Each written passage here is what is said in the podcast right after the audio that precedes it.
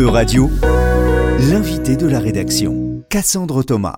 Dante Edm Sanjurjo, vous êtes cofondateur de l'Eushco, monnaie locale complémentaire basque, qui est la monnaie locale la plus utilisée d'Europe. Bonjour Dante. Bonjour. Pouvez-vous nous raconter comment a été créé l'Eushco, la monnaie locale du Pays basque? Euh, Donc l'Eushco a été créé au Pays basque par une dizaine de, militants, de militants écologistes, de militants de, voilà, du développement du territoire, de militants de la langue basque aussi, qui euh, avaient envie de faire quelque chose pour le territoire tous engagés plus ou moins dans d'autres mouvements associatifs et qui ont connu en croisant des, personnes des monnaies locales et, se sont dit que ce serait bien d'avoir une monnaie locale pour le Pays basque. Donc on s'est réunis euh, après avoir entendu parler euh, les uns des autres et on a décidé de se lancer, donc uniquement à l'énergie du bénévolat en 2011. Et euh, après on a, voilà, on a travaillé, on a travaillé bénévolement hein, au-dessus de notre propre temps de travail personnel. Et vous vous êtes totalement inspiré d'autres expériences de monnaie locale en Europe Oui, alors quand on a créé le LOSCO, on avait eu au départ l'expérience d'autres monnaies. on avait vu, certains d'entre nous avaient vu à, à Villeneuve-sur-Lot euh, l'abeille. Moi, en tant que journaliste, j'avais entendu parler des monnaies locales en Allemagne que j'avais été voir. C'était des années 2000. C'était, euh, euh, on appelle ça les monnaies régio. Il y avait le En Allemagne, plus des, monnaies locales dans, plusieurs autres territoires. La c'était en Bavière, plus précisément. Donc une monnaie locale qui marchait très bien. Il y avait d'autres, bah, des homologues de la, du Kimgoer sur d'autres cantons, d'autres territoires que la Bavière, d'autres, d'autres États. Et ils étaient tous fédérés autour d'une fédération nationale allemande qui était le, le Regio. Et euh, nous, on a vu ça, et on a vu que ça, ça marchait pas mal. C'était à l'époque euh, le Kim Goer la plus grosse monnaie locale euh, en Europe. il y avait aussi des monnaies qui commençaient à, se, à sortir aussi en, en, Angleterre. Voilà, ça, ça, commençait à germer un, peu partout, hein, les monnaies locales, parce que ce sont de super outils de territoire et que les gens s'en saisissent. En France, on n'était pas encore, c'était pas encore très, très développé, mais bon, il y avait comme, comme ça, en 2010 déjà, il y avait 10-12 monnaies locales qui commençaient à, à circuler. Comment ça se fait qu'elles ont commencé à émerger à ce moment-là précisément? Je pense qu'il y a eu deux choses. En tout cas, il y a eu une chose très forte, c'est la crise argentine des années 2000. Euh, puisque euh, à ce moment-là, des, Argentins avaient un peso complètement dévalué, qui était une monnaie de singe qui ne pouvait plus servir pour les échanges. ils ont reconstruit ce qu'on appelle des, clubs de des clubs de troc, euh, qui étaient en fait des réseaux avec une monnaie qu'eux-mêmes avaient imprimé et, qu'ils géraient, et qui permettaient, territoire par territoire, de reconstruire les échanges. Hein, parce que la monnaie, c'est un bien primaire, il faut de la monnaie pour échanger. Et quand la monnaie qu'on a ne vaut plus rien, qu'elle n'a plus de valeur, qu'on ne la reconnaît plus, euh, elle, est, inutilisable, donc il en faut une autre. Donc on crée soi-même sa monnaie. Toutes les communautés euh, humaines ont créé des monnaies quand on n'en avait plus, quand elles en avaient besoin. Et le deuxième élément euh, important, je pense, bah, ça a été deux choses. Hein. C'est un mouvement intellectuel. Il y a Patrick Viveret qui a produit son rapport sur les nouveaux indicateurs de richesse en 2001 ou 2002. il parlait déjà là-dedans des monnaies locales. Et puis il y a eu ce prof d'économie en Allemagne, Christian Gallery, qui a euh, en Allemagne, euh, qui était prof d'économie, qui connaissait les monnaies et qui a lancé le Kimgoer avec les élèves de sa classe de, lycée. Je crois que c'était des élèves de première en leur disant ben, euh, si vous voulez, nous on peut vous faire une monnaie. Donc, et, il a lancé le défi à ses élèves qui ont joué le, jeu. Et ils ont créé comme ça autour de l'école le premier réseau de, commerçants à accepter leur monnaie, le Kimgoer. Et petit à petit, ça s'est développé et ça a bien marché. Et qu'est-ce que c'est les bénéfices des monnaies locales par rapport, bah, par exemple, à l'euro? L'euro a plein d'avantages. C'est l'euro qui permet de développer les échanges entre les pays de, la zone euro. Donc euh, c'est très favorable pour le développement économique. Euh, c'est aussi pour nous un facteur de paix dans le sens où ça réunit les peuples. Donc ça, ça permet aussi de baisser les frontières et de, de créer de l'interconnaissance. Il y a une chose par contre que l'euro ne peut pas faire par sa nature même, c'est relocaliser les échanges sur un territoire. L'euro, par vocation, il peut sortir du territoire très facilement. Je peux très bien être commerçant à Bordeaux acheter mes produits en euros euh, à l'autre bout de la Pologne. Ça pose... Donc en ça, les monnaies locales, c'est une manière de protéger les territoires? Oui, c'est une manière de se protéger.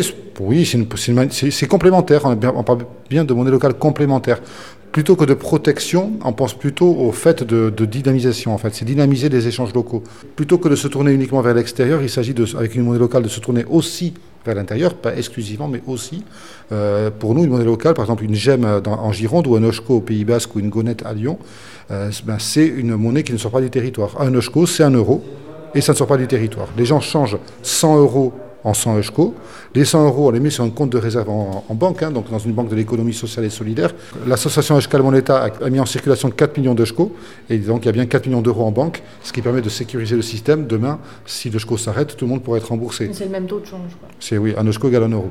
Et euh, donc voilà, c'est euh, donc l'intérêt, c'est qu'on prend des euros on les met sur une banque solidaire, on, donne des eusko à la place aux gens, et du coup, cet eusko, c'est un euro qui ne sortira pas du Pays Basque. Jusqu'au jour où il sera reconverti en euro par un professionnel, et là, il pourra repartir, euh, reprendre son chemin vers n'importe quel pays d'Europe, et voir vers la finance spéculative aussi.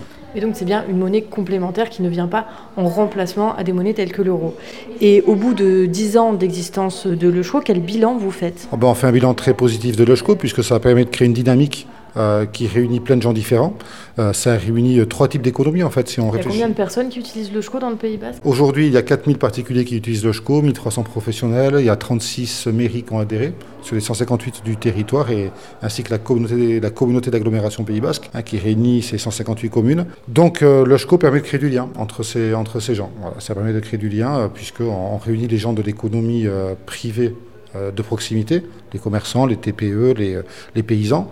On, réunit aussi euh, à travers cette monnaie eh cette économie privée avec l'économie sociale et solidaire, sans but lucratif, hein, toutes les associations, les coopératives, les mutuelles.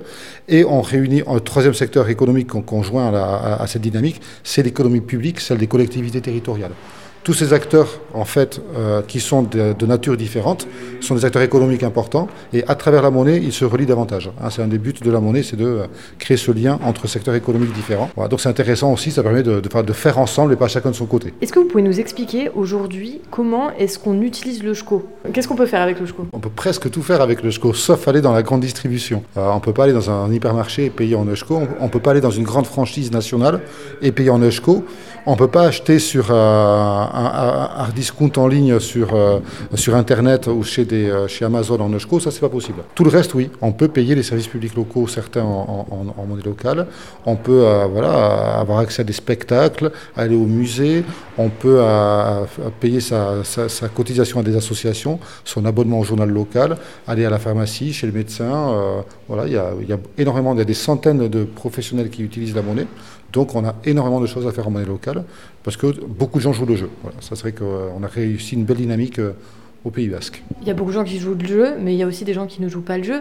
Quels sont les freins que vous rencontrez euh, chez les personnes qui, ne veulent pas euh, commencer à utiliser la monnaie locale euh Pour résumer, je dirais que le SCO a, beaucoup de, croyants, mais pas assez de pratiquants. C'est-à-dire qu'en gros, tout le monde est d'accord sur l'idée à peu près. après, quand il s'agit de passer aux actes, ben, d'adhérer, pour un commerçant, de mettre en place une nouvelle touche sur sa caisse enregistreuse pour dire, pour enregistrer ses encaissements en ESCO, de payer une cotisation, même si elle n'est pas très élevée. Tout ça, c'est des changements d'habitude qui font que les gens en fait sont d'accord sur l'idée, mais ils ont quand même souvent autre chose à faire. Donc tant qu'on n'aura pas réussi à prendre le temps avec eux, de les accompagner vers l'adhésion et vers l'utilisation, eh bien ça ça, ça, prend pas tout seul. Par contre, dès qu'on croise quelqu'un, que ce soit un commerçant ou un particulier, bah, il y a quand même une chance sur deux à peu près pour qu'il adhère en fait. Hein. Donc euh, c'est une question de moyens. Les monnaies locales manquent de moyens aujourd'hui. Donc il y a besoin d'avoir euh, ben, plus de monde sur le terrain, plus de bénévoles, plus de salariés. Donc euh, bah, c'est pour ça que c'est important aussi de dire pour commencer que tous les gens qui, qui écoutent se voient s'il y a une monnaie locale à côté de chez eux et commencent peut-être par déjà adhérer pour l'utiliser et pourquoi pas aller filer un coup de main comme bénévole parce que les monnaies locales, c'est quand même plein de gens très très sympas. Donc euh, c'est euh, aussi une bonne façon de, faire des, rencontres et de, se bouger pour son territoire. On le disait en introduction, le SCO, c'est la première monnaie locale utilisée en Europe et plus généralement, euh, la France, c'est le pays qui utilise le plus les monnaies locales. Donc est-ce que ça relève du hasard ou est-ce qu'il y a des territoires qui sont plus enclins que d'autres à utiliser des monnaies locales? Alors la France est en pointe parce que euh, grâce à la loi Hamon sur l'économie sociale et solidaire de 2014 et grâce à tout le travail qui a été fait avant hein, par, par les porteurs de monnaie locale et par les, personnes qui ont réfléchi à ces sujets-là, il y a eu cette reconnaissance par la loi euh, des monnaies locales en France qui a donné un cadre juridique sécurisant. Ça a favorisé le développement. Il y a aussi le film Demain euh, de, qui, a, parlé des monnaies locales dès la première version et puis après, Demain qu'on a reparlé, deuxième couche. Donc du coup, il y a beaucoup de gens qui sont lancés dans, dans des monnaies locales dans un cadre sécurisé. Donc ça, c'était une bonne chose. Après, il n'y a pas qu'en France. En Espagne, il y a plus de 160 monnaies locales, euh, alors qui sont souvent à l'échelle municipale. Hein, en Espagne, ils ne pensent pas tellement en termes de bassin de vie, plus en termes de communes. Donc c'est assez municipal, mais il y a plein de monnaies locales. Il y en a aussi en Angleterre, il y en a en Allemagne, en Autriche. il, y en a, beaucoup. Et puis au-delà des monnaies locales complémentaires dont on parle, il y a aussi des monnaies temps. Il y a des, voilà, il y a des monnaies où on compte en temps, on donne une heure de cours à quelqu'un et on, a un crédit d'une heure grâce auquel on a peut-être euh, ben, quelqu'un qui va venir filer un coup de main pour euh, faire le jardin pendant une heure. Donc de l'entraide en monnaie temps. Donc il y a plein de systèmes, il y a plein d'autres façons d'échanger. Et en fait, c'est cette diversité de façons d'échanger qui est intéressante. Merci Dante San Giorgio. Euradio vous a présenté l'invité de la rédaction. Retrouvez les podcasts de la rédaction dès maintenant sur euradio.fr.